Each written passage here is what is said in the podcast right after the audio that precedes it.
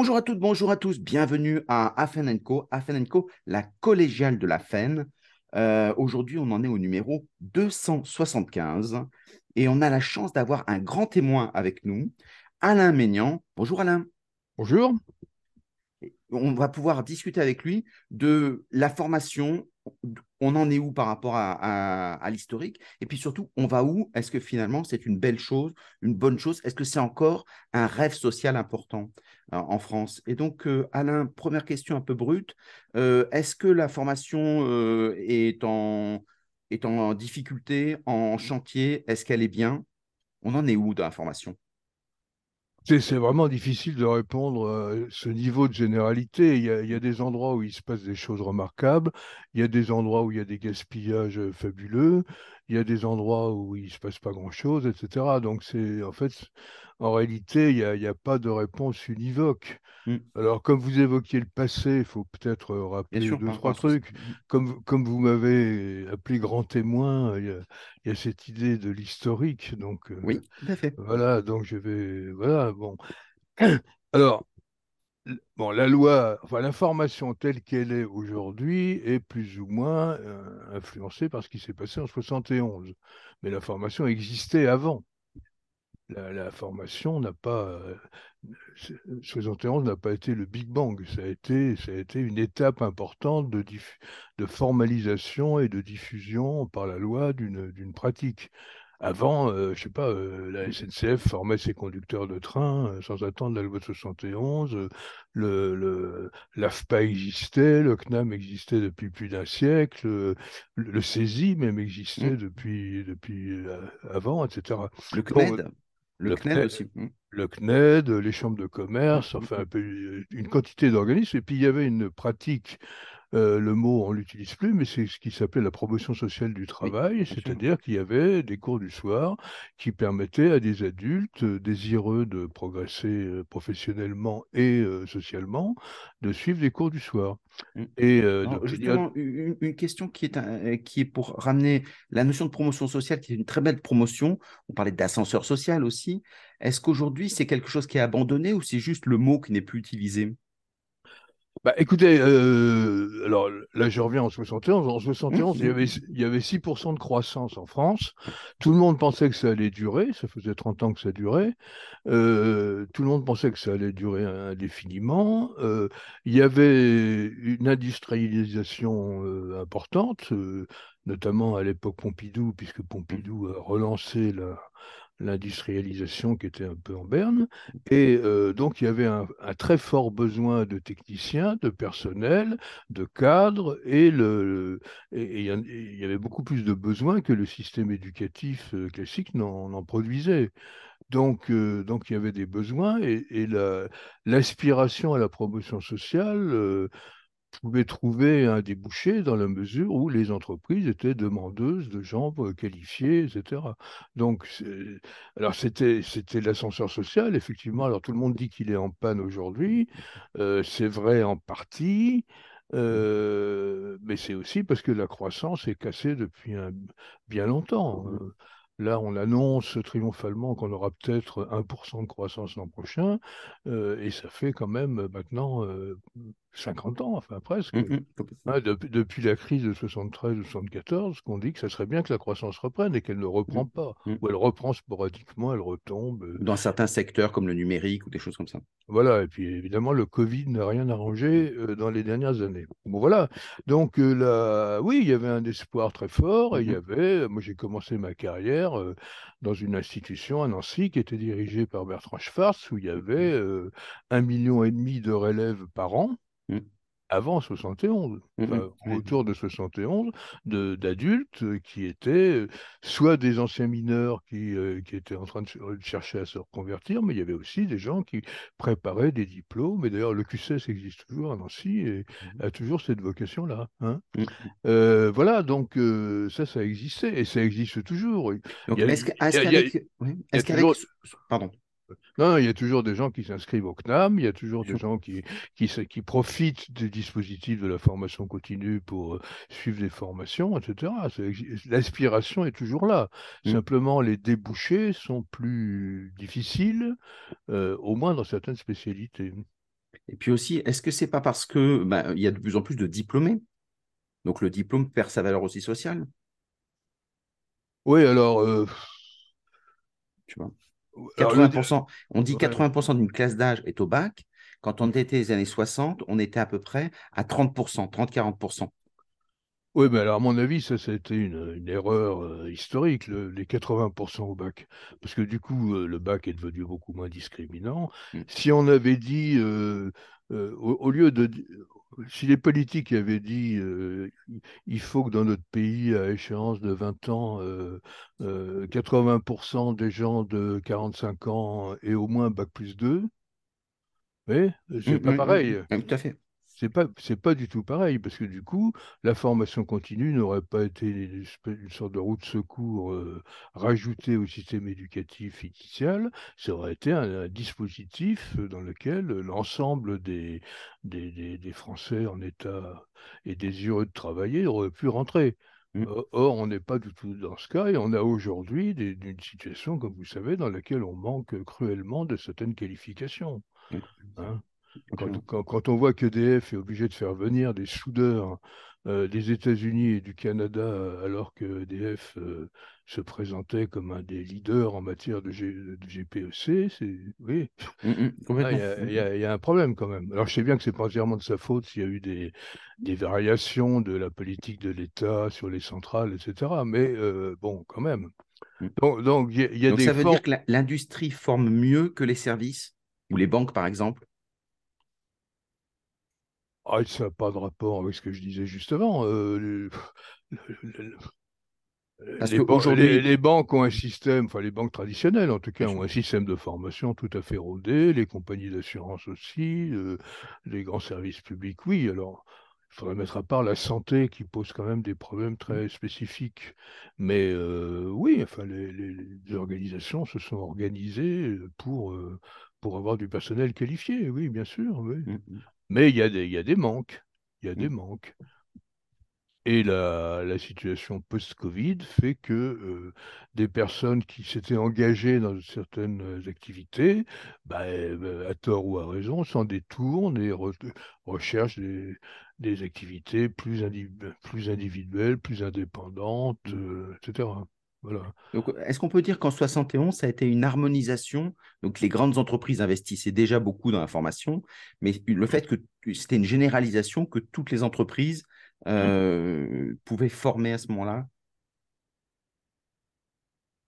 Ah, ça dépendait de leur taille. Les, les, les, grandes entreprises avaient quasiment le monopole de formation des, parce qu'elles avaient un métier. euh, un conducteur de, de train de la SNCF, ça ne se forme pas euh, dans le centre de formation du coin, quoi. Forcément, hein. il y, a- il y avait une, une sorte de logique. À EDF, c'est pareil, dans les grandes, dans toutes les grandes boîtes, c'était comme ça. Ce qui, s'est passé en 71, c'est que, comme je vous l'ai dit tout à l'heure, il, il existait déjà des pratiques. hein. Mm. Il existait déjà des organismes, y compris euh, inter-entreprises. Dans, dans les, dans les organismes qui, qui précédaient la loi de 71, j'ai oublié la Ségos, par exemple, qui existait depuis longtemps. 26 Et, Depuis Ouais, 26 ouais, c'est ça, et qui Mhm. formait des cadres, et qui Mhm. était déjà un organisme assez, assez bien implanté et réputé. hein. Bon, alors, euh, ce, qui- ce qui s'est passé à ce moment-là, c'est que la loi, et enfin, le législateur plutôt, a voulu créer un marché. Mhm. Donc, la formation, c'était c'était un marché d'une certaine façon, parce qu'il y avait des prestations qui s'achetaient, mais euh, le, le législateur a voulu généraliser un marché. Bon. Alors, ce marché, euh, un marché ouvert, euh, et bah, il l'a aujourd'hui. Hein. Mm. C'est-à-dire qu'il y a aujourd'hui des milliers, voire des dizaines de milliers d'organismes. Il y a une, avec une, il y a la volonté de, de réguler tout ça d'une façon dont on pourra discuter avec la qualité, avec Calliope, avec les, les NCP, enfin avec tout ça. Et euh, bah, le marché est aujourd'hui absolument illisible. Oui. Enfin, moi, c'est la perception que j'ai. Alors, euh, euh, peut-être une, une question, puis, puis après on, on rentrera dans l'actualité, mais c'est pour dire, en 71, il y en a beaucoup qui disent, comme c'est après mai 68, ça a été parce que le gouvernement a eu peur, donc il a donné, euh, par exemple, le paritarisme est né parce qu'il a donné des compensations. Finalement, la notion de performance n'était pas si importante que ça, c'était plutôt un rapport de force. Qu'est-ce que vous en pensez de ça? Alors, c'est vrai que c'était après 68. C'est vrai, euh, hein, 71, c'est après 68. C'est bien, on avance. Là-dessus, je crois qu'on ne pourra pas trouver de contradicteur. Euh, non, alors ce qui s'est passé, effectivement, c'est que la, le, pouvoir politique, c'était Chaban-Delmas qui a ouvert une voie qu'il avait appelée la nouvelle société, sans en parler à Pompidou d'ailleurs, ce qu'il a payé très cher, assez vite. Et euh, il y a eu un espèce de, une espèce de fenêtre Chaban là, pendant trois ans, avec euh, Delors qui était dans son cabinet et d'autres personnes euh, comme Guy Mété, par exemple, et, et, qui, bah, qui ont ouvert un certain nombre de possibilités. Alors c'est vrai que mai 68, et, c'était terminé par les accords de Grenelle, et que les accords de Grenelle avaient conclu qu'il y avait deux sujets sur lesquels euh, il n'était pas pertinent de discuter à chaud, c'était l'emploi et c'était la formation. L'emploi, il y a eu des choses qui se sont passées après, et sur la formation, bah, il y a eu un accord qu'il ne faut pas oublier entre ce qui était le CNPF à l'époque, c'est-à-dire le MEDEF aujourd'hui, euh, et euh, les entreprises et les, organisations syndicales en 70, qui a été suivi en 71 d'une loi. Et cette loi mettait effectivement en avant, très fortement en avant, le paritarisme. Et, le, et, donc, tout ce qui est, enfin, je ne vais pas faire l'historique, mais ce qui mmh s'appelait au début les fonds d'assurance formation, qui sont devenus les OPCA, puis les OPCO, etc., ont été créés à ce moment-là et ont joué un rôle majeur dans le système, en même temps que les branches professionnelles étaient invitées à, avoir des commissions paritaires pour discuter des évolutions des métiers, ce qui, sur le fond, était bien. Mmh. Euh, alors, voilà, donc c'est une des particularités du système français, c'est cette historique. Alors, le problème, c'est que le paritarisme euh, suppose qu'il y ait une volonté de concertation et, euh, euh, une, volonté de dialogue. Or, entre, qui et qui? Entre les bah, partenaires? Entre les partenaires, oui. Alors, bon, on a parlé de 71, mais récemment, je ne sais pas si vous avez vu ça, il y a eu la, bah, le MEDEF, justement, dont on parlait, a organisé une, une manifestation euh, en souvenir des, 50 ans du discours d'Antoine Ribou à Marseille, euh, dans lequel il avait euh, annoncé le, ce qu'il appelait le double projet, en disant une entreprise doit avoir un projet économique et un projet social, et les deux se renforcent mutuellement. Bon, ce, ce, discours de, d'Antoine Ribou. d'Antoine Ribou en 72, donc à la même époque, avait été très très purement ressenti par certains patrons. Mm. Hein. il l'a fait pratiquement. Euh, euh, il, enfin, le patronat classique, notamment Ambroise Roux, et, il, avait, il, avait refusé à l'avance de dire ce qu'il allait dire. Et il a dit mm-hmm. ça à Marseille devant, devant, devant des congressistes qui, dont, dont une grande partie était hostile à ce qu'il disait. Et donc cette idée de concertation, c'est l'idée qu'on peut s'entendre, même si on a des intérêts différents sur un certain nombre de sujets, était très très loin d'être euh, partagée par l'ensemble des partenaires sociaux. Et côté syndical, euh, c'était aussi pareil, au moins pour certaines des organisations. Était encore révolutionnaire à l'époque, donc contre l'ensemble du système. Oui, ou même si elles n'étaient pas révolutionnaires, c'est le, refus de coopérer à la gestion.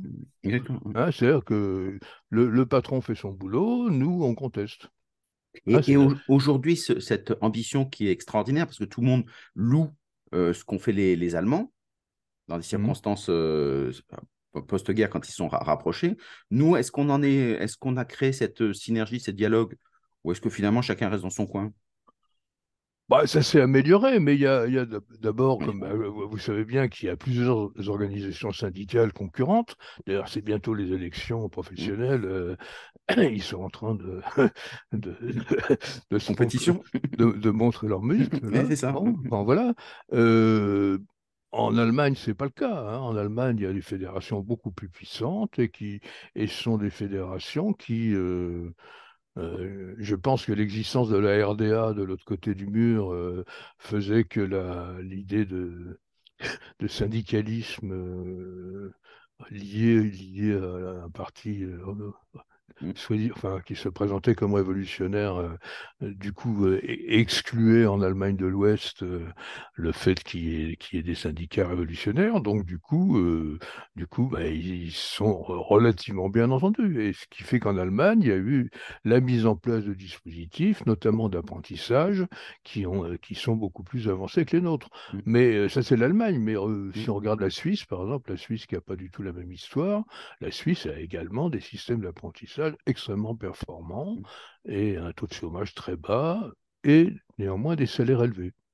Alors, ceux qui critiquent le paritarisme disent que finalement, les syndicats, comme ils sont tous en concurrence et qui sont très peu nombreux, moins de 10% dans le secteur privé, euh, dans ces cas-là, finalement, ils représentent personne hor- hormis eux-mêmes.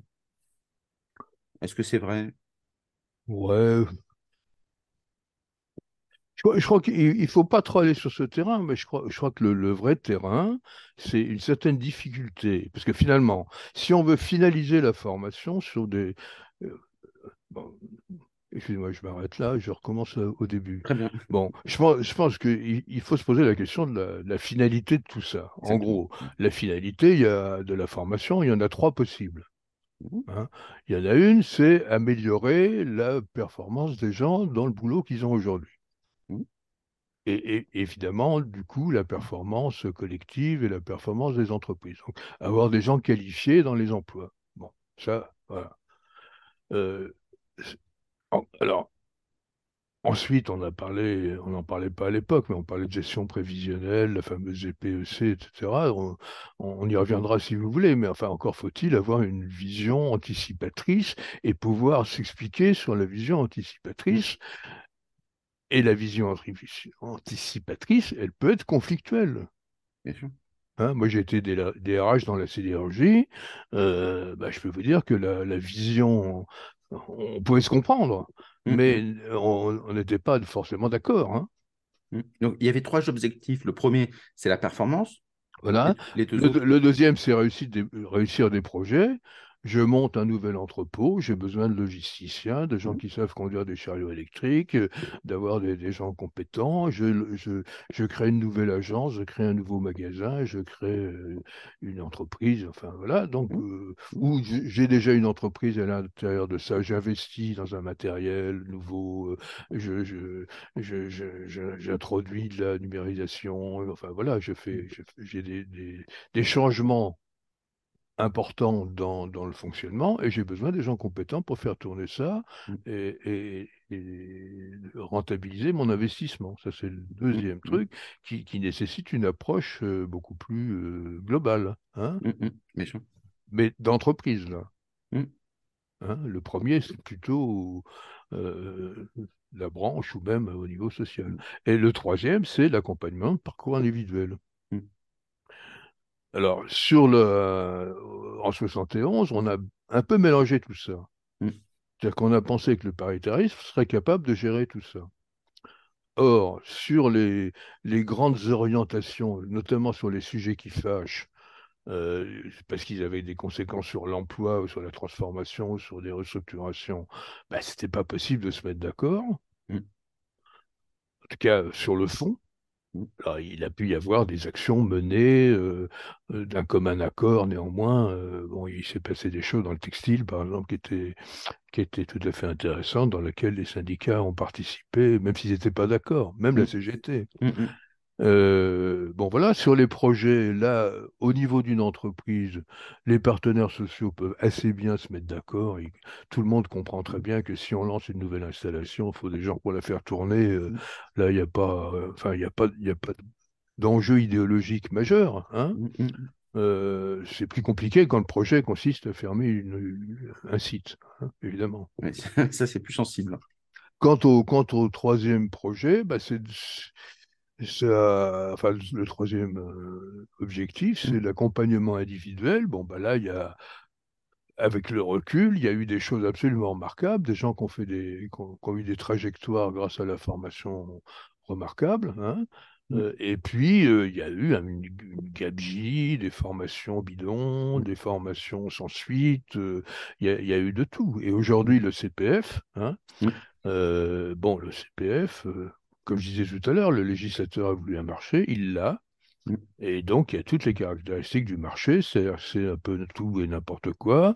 Il y a du bon, il y a du mauvais, il y a des choses complètement formatées sous blister euh, à acheter en supermarché, et puis d'autres qui sont beaucoup plus euh, faites euh, sur mesure. Il y a des escrocs euh, Mm. au CPF ou autre chose. Il y a, voilà, il y a- il y a- et il y a des, il y a des mouvements qui vont vers la, vers le, le- le- le- le- comment dire, le, le regroupement, enfin, la, Mm, la- hein, le- parce que c'est un Les marché ex- extraordinairement éclaté. D'ailleurs, euh, le, le président Hollande avait dit dans un discours qu'il y avait 12 000 organismes en, en, en Allemagne et qui ne comprenaient pas pourquoi il y en avait 80 000 en France.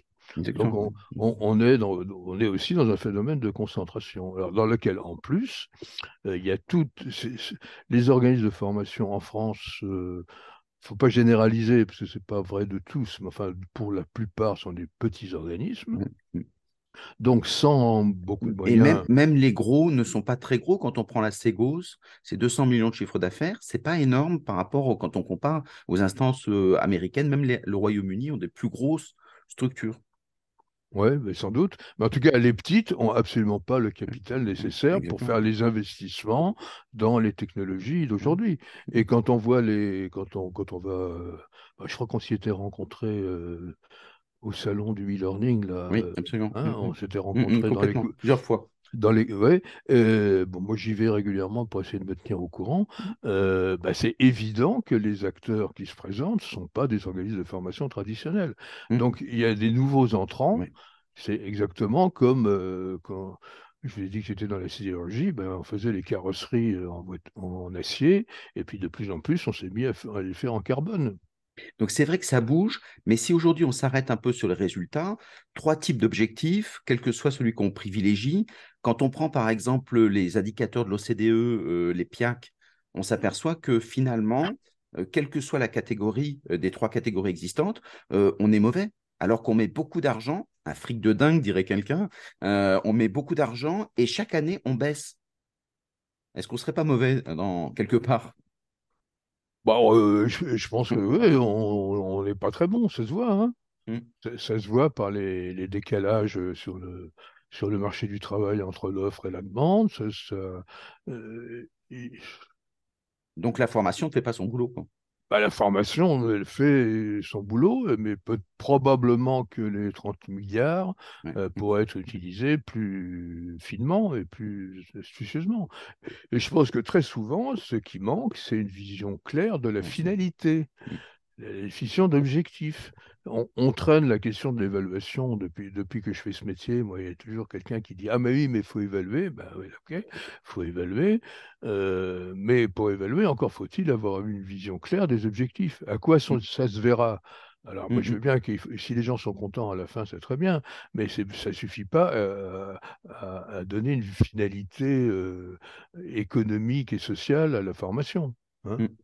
C'est pas une activité de loisir, c'est une activité dans laquelle euh, l'impact de la formation est en dehors d'elle-même. Mm. Hein? C'est-à-dire euh, parce que oui, euh, la formation a permis à quelqu'un de, de- de maîtriser un emploi, oui, la formation a permis à une équipe de maîtriser une installation, oui, la formation a permis à quelqu'un d'obtenir un diplôme. Alors, on- la formation ou la VAE, on pourrait en Mhm. parler aussi, Mhm. enfin, Mhm. ou, le- ou les deux d'ailleurs. euh, euh, voilà, et, et- et ce qui lui a donné des, des chances euh, professionnelles. Voilà, ça c'est intéressant. Savoir s'il est content à la fin et si le formateur était sympa, c'est bien, mais euh, c'est c'est quand même très en deçà du problème. hein. Est-ce que finalement, quand on voit les, les- les outils de formation qu'on propose, on parlait de la VAE, euh, la VAE, il y a 18 000 personnes qui sont aujourd'hui. Euh, L'ambition de la réforme de la VAE, c'est d'arriver à 100 000. 100 000 Hein par rapport à une population active de 30 millions, c'est peanuts. Donc on fait des petits trucs, euh, on est à la marge, non? Bah écoutez, c'est déjà pas mal, hein, c'est déjà pas mal parce que depuis le temps qu'on vedgette euh, et qu'on dit euh, que la VAE, moi je dis ça depuis longtemps, des tas de gens très bien le disaient aussi, que la VAE devait être beaucoup plus pratiquée euh, et que, en plus, l'effet pédagogique de la VAE elle-même est mmh. important pour les personnes. C'est pas simplement euh, déposer un dossier et remplir des trucs. Mmh. Euh, c'est aussi formateur, la VAE. Bien sûr. Donc, donc, pour les individus et pour les collectifs, Vincent Merle l'avait montré, etc. Bah voilà, alors, mmh, c'est à lui que je pensais en disant des gens très bien euh, défendaient la VAE depuis longtemps. Euh, bon, voilà, euh, donc. Oui, mais aujourd'hui, quand on a une population de 30, 30 millions, dans ces cas, pratiquement personne n'y va. Donc, ça veut dire qu'il faudrait soit massifier, mais il faudrait que tout le monde y aille pour faire une VAE tout au long de la vie. Mais aujourd'hui, ce n'est pas le cas. Même avec la réforme. Bah non, mais en même temps, il ne faut pas non plus faire de l'acharnement pédagogique. Hein. Il y a des gens qui peuvent très bien progresser sans formation. Hein. il, y en a, il y en a plein plein. Il y a un mmh, tas mmh, de mmh. gens qui réussissent sans être passés par la formation et, quelquefois qui, euh, qui s'en passent très bien. Hein. Euh, donc, donc, il ne faut, pas non plus faire de la formation une sorte de, passage obligé. La formation, bon.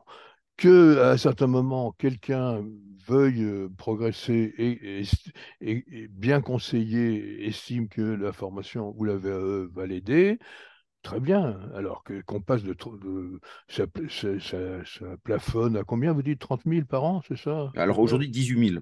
18 000, oui, c'est ça. Oui, 30 000, c'est le nombre de dossiers déposés, non? Oui, absolument. Un peu plus. Hein.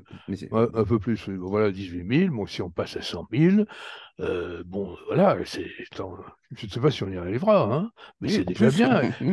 Non, mais moi je trouve que c'est très bien. De, de, même façon que l'apprentissage, on parlait, quand on parlait de l'apprentissage, on disait il n'y a pas assez de jeunes qui font de mmh. l'apprentissage, il faudrait le développer.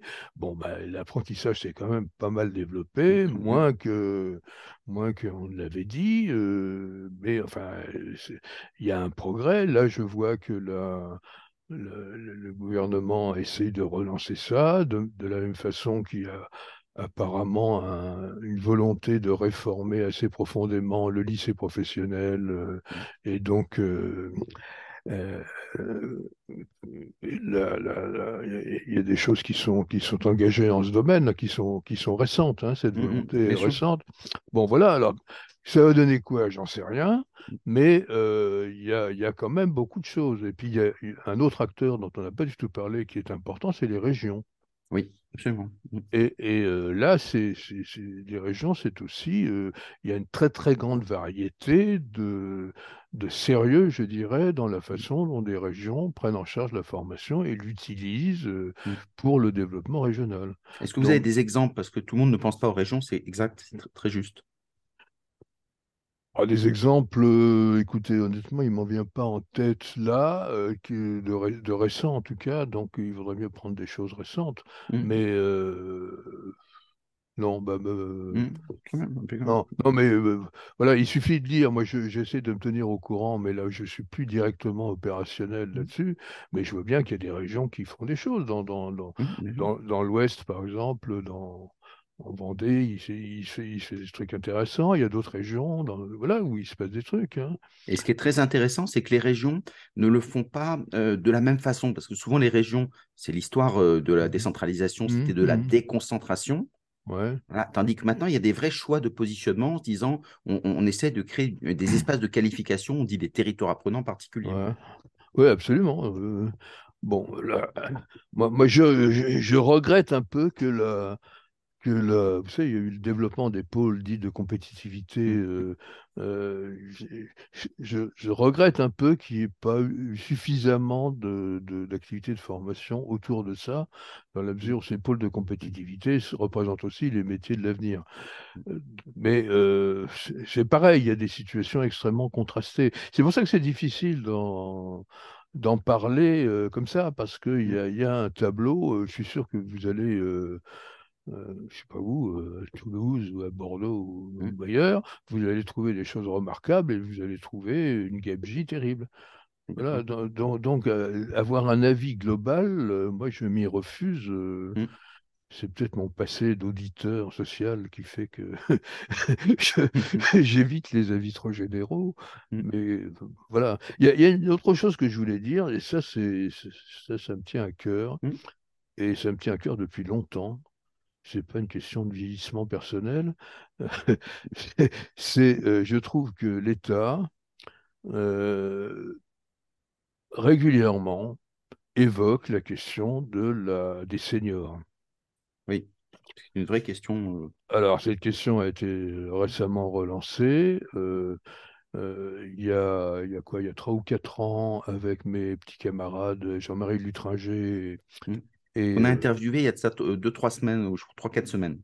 voilà, et, et- et Philippe Carré, tous les trois, Mm, mm, et, aussi euh, Bernard euh, oui, mm, c'était mm, la, la- la bande des quatre, là. mm, Euh, on, on avait publié une tribune dans Le Monde euh, sur ce sujet en disant euh, euh, c'est pas normal qu'on n'ait pas de politique sur ce sujet. Alors pourquoi?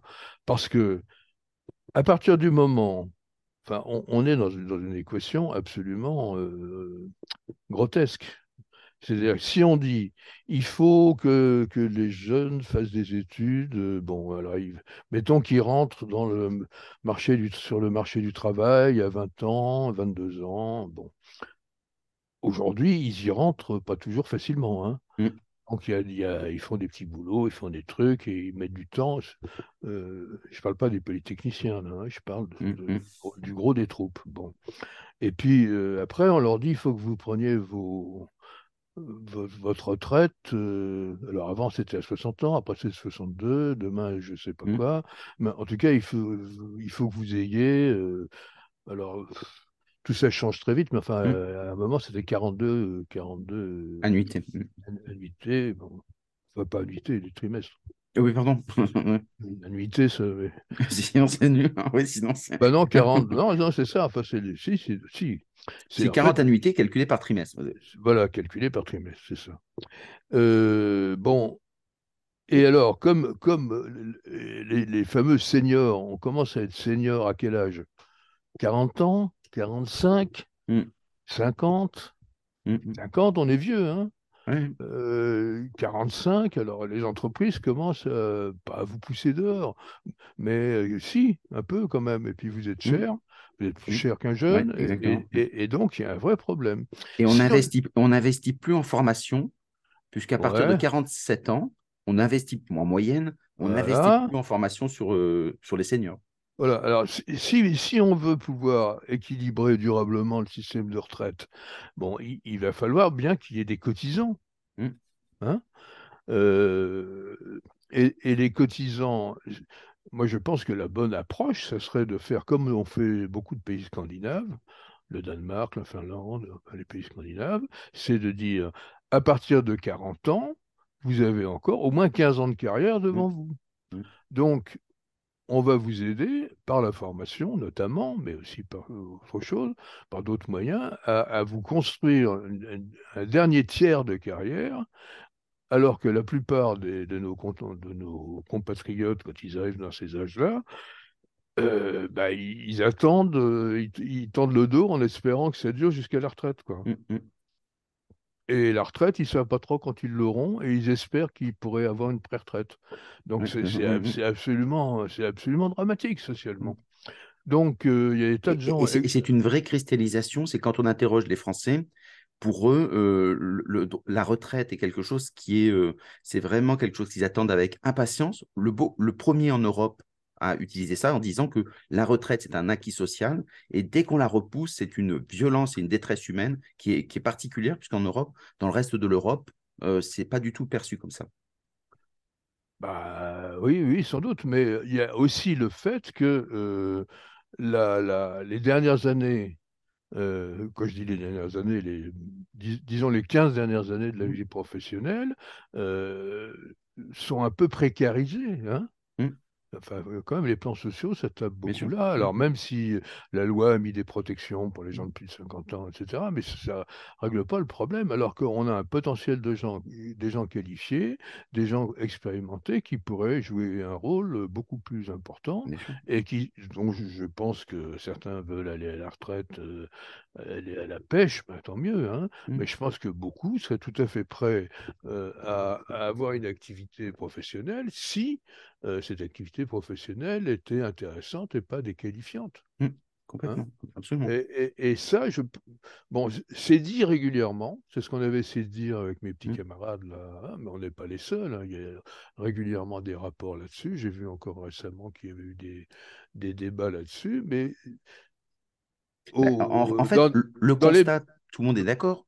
Oui, mais dans les, pays, dans les pays scandinaves, des décisions ont été prises, des dispositifs ont été construits, une communication a été faite, et quelqu'un qui a 40 ans, il sait qu'il il, peut se préparer avec des structures euh, euh, appropriées et des financements, euh, il peut se préparer au dernier, au dernier, dernier tiers de sa carrière professionnelle. En France, on a mis tout le paquet sur les jeunes. Mmh. Puis surtout le centre et, et sur les demandeurs d'emploi. Je parle des politiques publiques. Ah oui, hein. Complètement. Je mm. parle des politiques publiques. Sur les jeunes. Est-ce que euh, c'est pas aussi par rapport à la retraite C'est d'un seul coup, on arrête tout, soit on travaille à 100%, soit on arrête tout. Est-ce qu'il n'y aurait pas eu, comme par exemple dans les euh, pays anglo-saxons, la possibilité de travailler à mi-temps, tiers-temps, ou, ou, faire des conférences, faire des choses plus légères ou un peu différentes, mais à la carte? Bah, oui, ça, ça, existe. Hein. Il y en a qui font du tutorat, il y en a qui font mmh. des. Qui, enfin, il y a beaucoup de choses différentes. Ce que, ce que je regrette, moi, c'est le, la, la non-affirmation d'une volonté politique. Mmh. Il y a des acteurs qui trouvent des solutions dans leur coin, des entreprises, des branches professionnelles, euh, des, individus qui trouvent des trucs. Euh, bon, voilà, ça, on s'arrange. Mais je, trouve qu'il n'y a pas un message politique adressé à une partie, une partie de la population qui est importante. Euh, ceux qui se sentent quelquefois un peu mis sur la touche, hein, celui qu'un auteur avait appelé l'homme inutile, Mm. Hein? Giraud, là, c'est un livre remarquable mm, mm, que, qui n'a pas été assez diffusé, je trouve. Et, euh, et voilà, et, euh, ces gens-là, on les retrouve dans les rues et sur les ronds-points. Hein. Bien sûr. Absolument. Et ils ont encore de l'énergie, la preuve en est. il y, avait une autre question qui est intéressante aussi, c'est le fait de dire qu'aujourd'hui en formation, euh, il y a un grand changement qui s'opère, tout le monde en appelle au numérique, euh, est-ce que finalement le numérique, c'est aussi important que ça? Euh, Est-ce que finalement on, est plutôt bon où il faut y aller? Ou on se dit c'est un peu comme d'habitude, sauf qu'on repose les mêmes questions un peu différemment?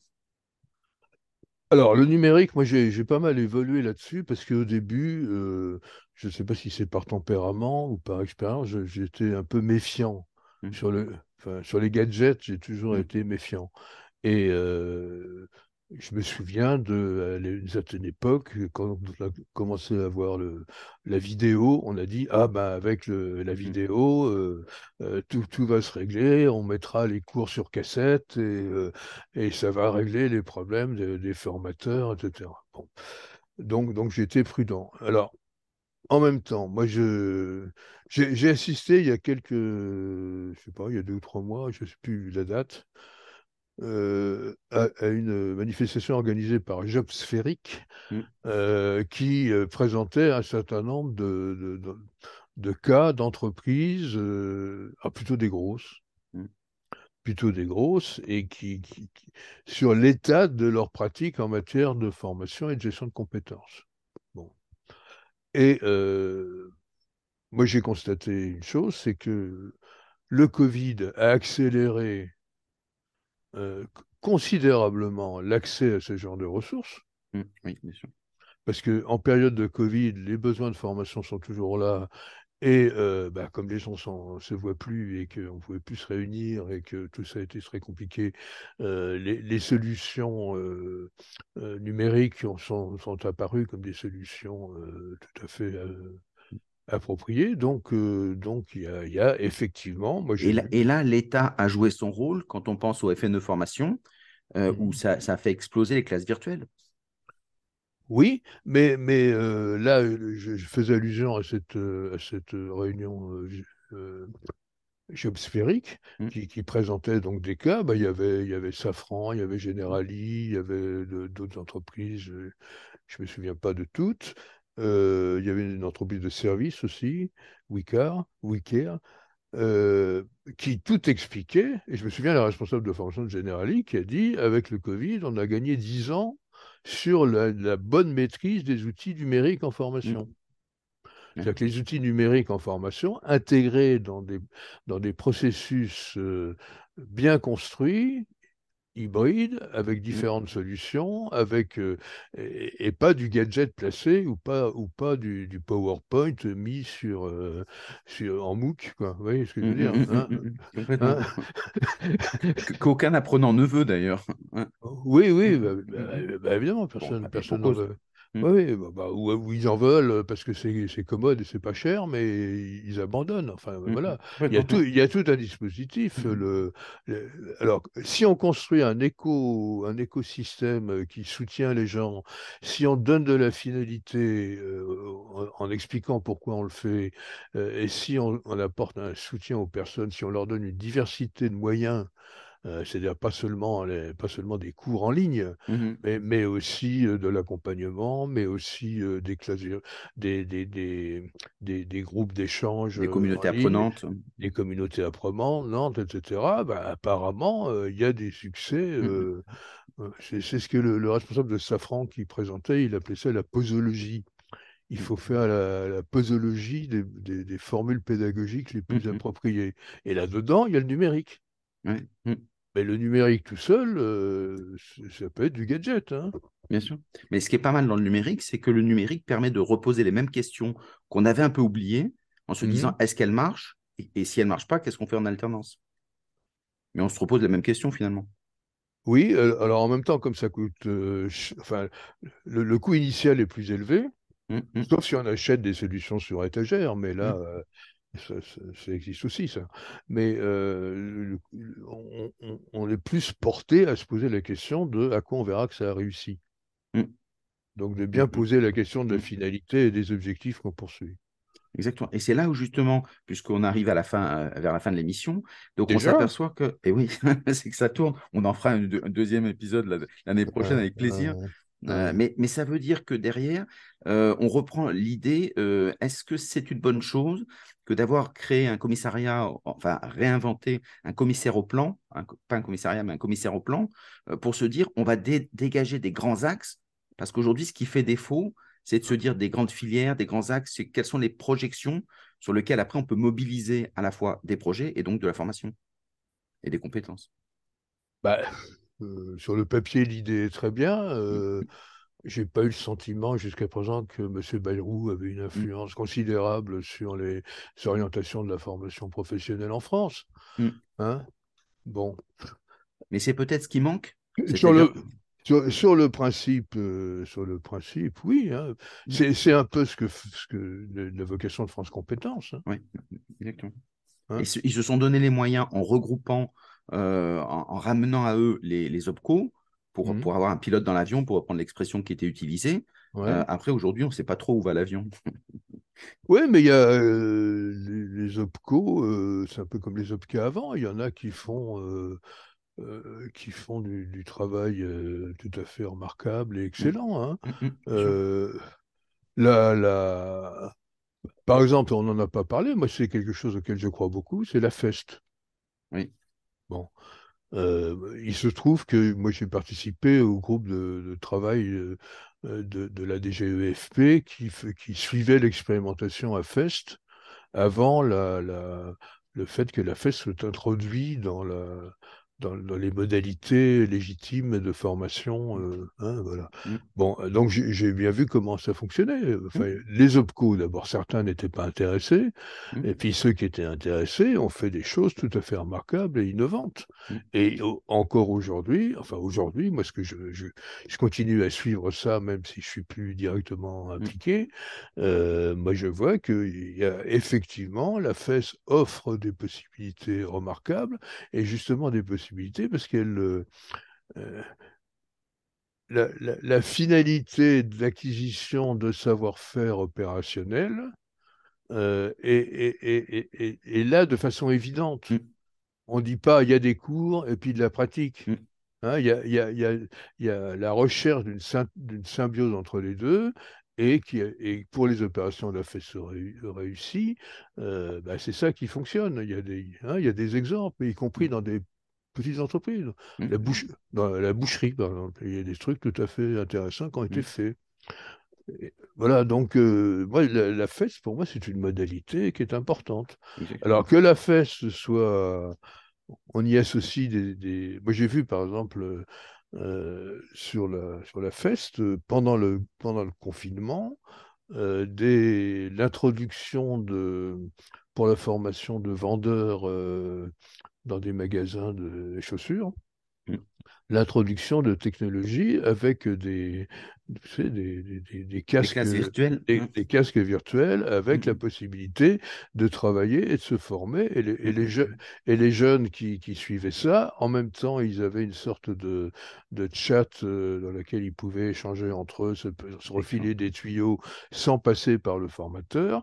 Et apparemment, ça a été une, ça a été une remarquable réussite. Mmh. Donc voilà, c'est un, un, outil, mais comme tous les outils, ça n'a de sens que si c'est intégré dans un projet. Exactement. Et, c'est là où les entreprises ont un rôle important, parce qu'il y a des centres de décision, c'est d'aller à l'aventure de ces outils. Parce que la, la FES, il y a beaucoup d'entreprises qui disent, je ne comprends pas bien comment ça marche, donc je ne l'applique pas. Et ceux qui l'appliquent se disent, c'est génial, mais c'est mmh souvent génial parce qu'ils ont la volonté de l'appliquer, comme le numérique d'ailleurs.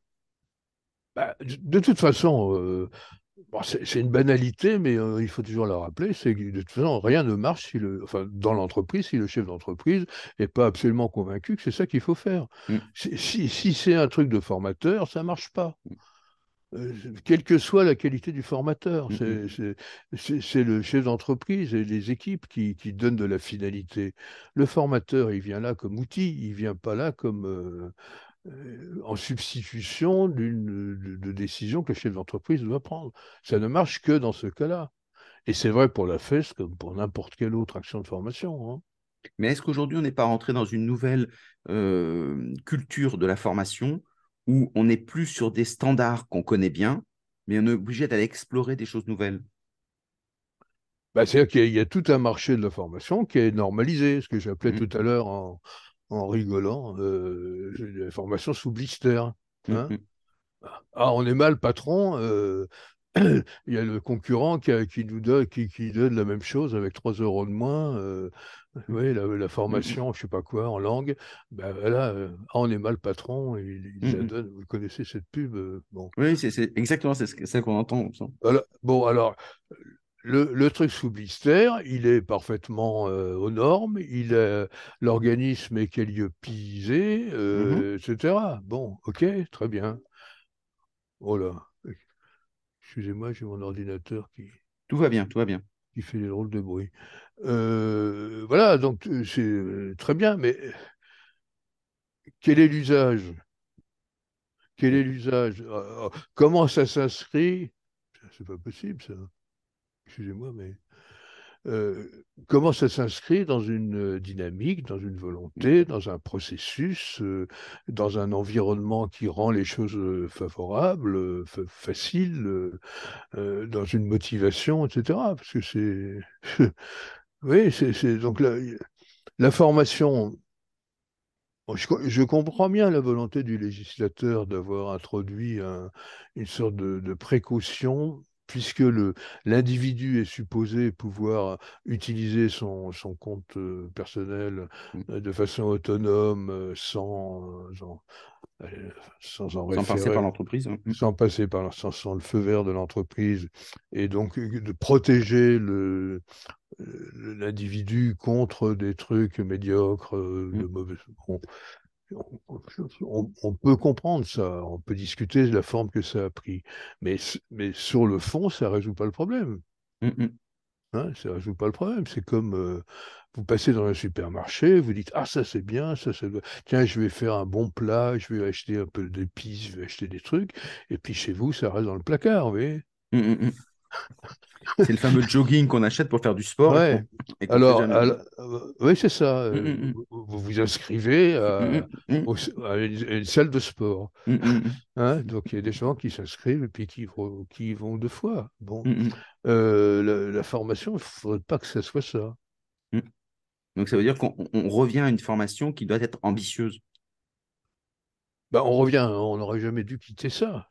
Oui, mais on a quand même un peu quitté dans certaines structures. C'est un peu, on s'est oublié, quoi. Bah, C'est-à-dire que c'est un marché, donc Mmh, euh, c'est mmh, un mmh. marché. Il y a, il y a, il y a, il y a- je sais pas combien il y a, combien il y a d'organismes aujourd'hui? 70 Alors au- 000? aujourd'hui, c'est entre, suivant les, les, les sources, c'est en 80, entre 80 000 ou 120 000. Ouais, c'est ça. Alors là- là-dedans, il y a énormément d'individus. Ah oui. Euh, beaucoup de Hein? toutes petites structures. hein. Ouais, ouais, mais, même des individus qui font ça à temps partiel. Oui, Ça a été, ça- ça- ça a été mon cas, moi, à un certain mmh, moment. Je faisais surtout du conseil, mais je faisais un peu de mmh, formation, et ça représentait, euh, je sais pas, mmh. 20% de mon activité, hein, Et, et de plus en plus, il y a des indépendants, donc qui sont 3 millions en France, qui se disent, moi je suis consultant, expert dans un domaine, je dis ouais, pourquoi pas faire un petit morceau de 20%, 25% en formation. Donc ils ouais. très intéressés pour, le, pour aller vers de la formation avec une expertise à la base. Donc ce n'est pas, pas illégitime. Bah, c'est pas, pas illégitime, sauf qu'avec les dispositifs de type Calliope, Mmh, ils, ils vont être, ils sont forcément plus ou moins ubérisés par des mmh, organismes qui, eux, ont Calliope, et, etc., et qui, mmh, qui les utilisent. Donc, ça fait partie de la restructuration du marché de la formation. C'est-à-dire que c'est vrai que un certain nombre d'organismes ont les reins suffisamment solides pour prendre en charge les frais li- liés à, à ces certifications, RNCP, etc., et font appel après à des, mmh, à des sous-traitants qui peuvent être des indépendants. Et, et un, un indépendant, vraiment indépendant, euh, à mon avis, ne peut, ne peut euh, survivre que s'il a vraiment une, euh, une, une- qualification, une valeur ajoutée, une connaissance des sujets, une notoriété mmh, qui fait qu'il n'est pas obligé de passer par là et qu'il mmh. peut directement vendre des prestations. Et, et si ces prestations sont euh, utiles, que ça rentre dans le budget de formation ou que ça rentre pas dans le budget de formation, à la limite, tout le monde s'en fout.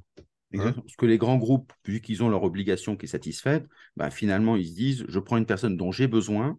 Absolument. Absolument. Euh, donc là, il y a un marché très particulier, Mmh, mais, euh, mais euh, tout le monde ne peut pas être sur ce terrain-là. hein. Là. Quand, quand- on voit tous ces gens qui font du, je sais pas quoi, du développement personnel, du, ça. du- Ouais. du- du coaching, Mmh, des choses comme ça, bon, il y a, il y a de tout et, et n'importe quoi, mais mmh, mmh, voilà, c'est évident que c'est c'est c'est- pas une différenciation, quoi. Et En c'est pour, ça- soi, mmh, mmh. c'est pour ça que c'est le marché. Le but du marché, c'est justement de, de- de met- mettre de l'ordre. En disant ceux qui sont pas bons, ceux qui représentent rien, ben, on doit les écarter si c'est le marché qui a été choisi comme régulateur. ouais, mais ça, il faut vraiment croire à, à la vertu régulatrice du marché et ne pas croire au réseau euh, d'influence, au réseau de copinage, au réseau de, de- de- d'une autre Le nature qui marché caché. Le, le- oui, c'est aussi ça le marché. hein. Donc finalement, si on résume, puisqu'on arrive à la fin, est-ce que quelqu'un qui, qui veut euh, s'investir dans la formation, que ce soit un organisme de formation, euh, que ce soit une entreprise, on a pu voir que par exemple, les entreprises entre 50 et 250 salariés ont baissé Mhm. de 20% leurs investissements en formation l'année dernière. Donc ça veut dire que, est-ce qu'aujourd'hui, euh, la formation reste un, un lieu d'opportunité et de promotion sociale, ce que j'aime beaucoup comme terme? Alors, euh, si, si les entreprises ont baissé leur, euh, leur euh, budget formation, je suis pas sûr qu'il faut dire qu'elles ont baissé l'investissement formation. Moi, j'ai été dans une grande entreprise euh, et c'était sous ma responsabilité. J'ai fait baisser le budget formation, Oui, qui était très élevé. hein. Était, il était de 6%. hein. Mmh, mmh, Il était de 6%, on est passé à 4-5. Bon, mmh, mmh. c'était encore beaucoup. hein. Euh, mais, mais en faisant ça, on a, on a exclu un certain nombre de choses qui étaient des gaspillages, des formations mal finalisées, justement, etc. hein. Mmh. Euh, et, et- et des PME qui ont, qui ont...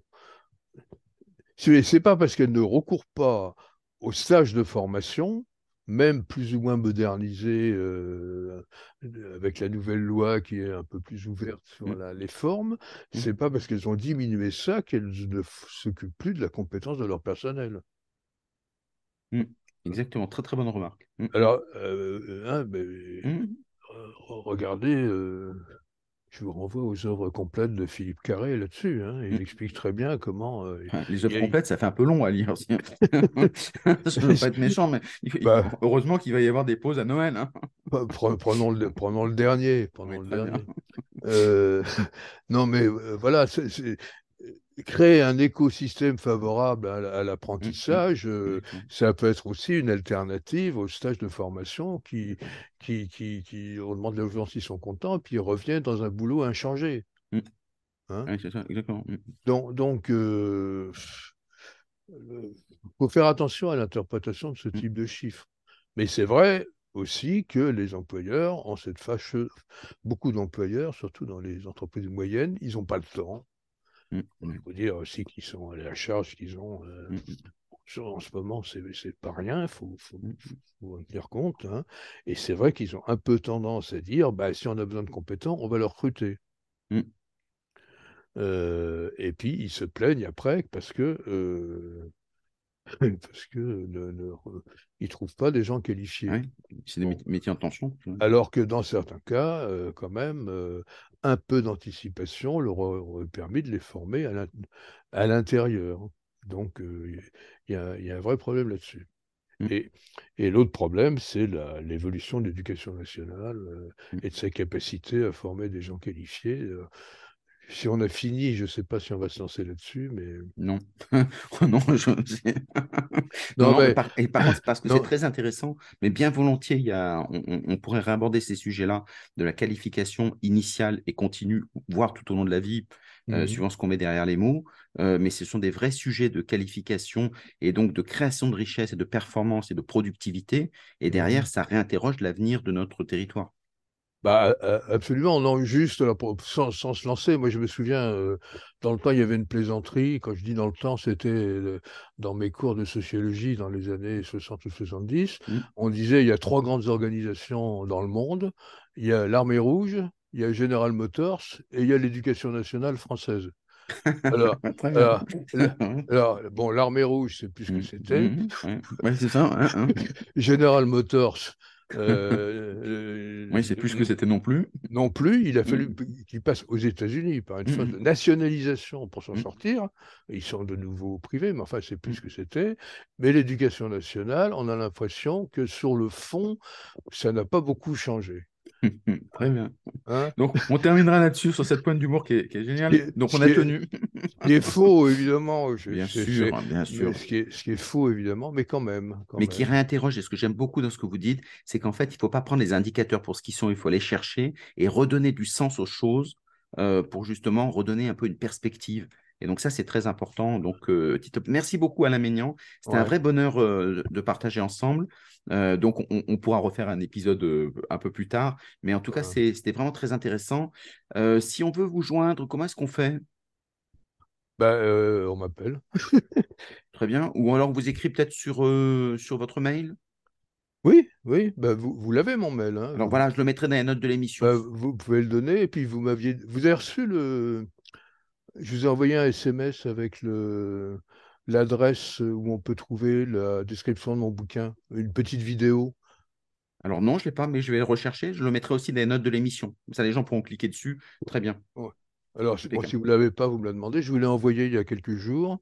C'est c'est le lien euh, YouTube sur lequel on, me voit en train de décrire mon, le bouquin dans Alors- lequel euh, c'est un bouquin dans lequel j'aborde beaucoup de ces sujets-là à travers de ces Mhm. sujets-là à travers Ce qui est passionnant, c'est un, livre d'entretien.